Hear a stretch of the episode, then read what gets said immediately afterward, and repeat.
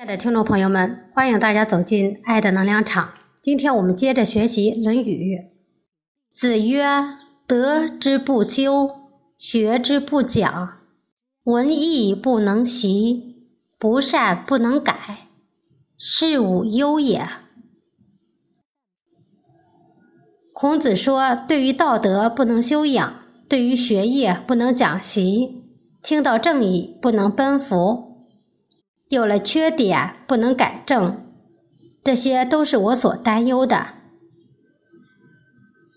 子曰：“志于道，据于德，依于仁，游于义。”孔子说：“立志于道，居守着德，依据着仁，而活动于礼、乐、射、御、书。”数六艺中，子曰：“饭、疏、食、饮、水，曲肱而枕之，乐亦在其中矣。不义而富且贵，于我如浮云。”孔子说：“吃粗粮，喝冷水，弯曲胳膊当枕头，这样的生活使我乐在其中。”若是舍弃道义而得到富贵，对我来说就像天上的浮云一样。下面给大家读一篇故事：苏武牧羊。公元前一百年，汉武帝为了答复匈奴求和的善意，派中郎将苏武拿着荆节，带着副手张胜和随员常惠，出使匈奴。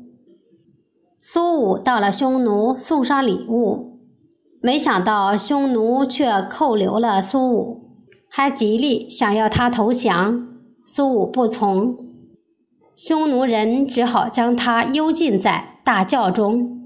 苏武饥渴难忍，便以吃血和粘毛为生，但绝不投降。匈奴人见苏武不肯投降。就把他押送到北海去放羊，还说等公羊生了小羊才放你回去。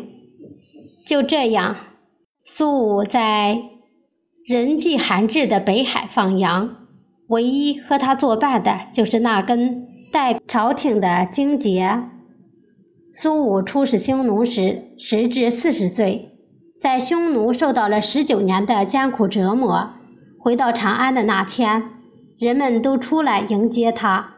大家看见白胡须、白头发的苏武，手里拿着光杆的荆节，没有一个不感动的，都说他是个有气节的大丈夫。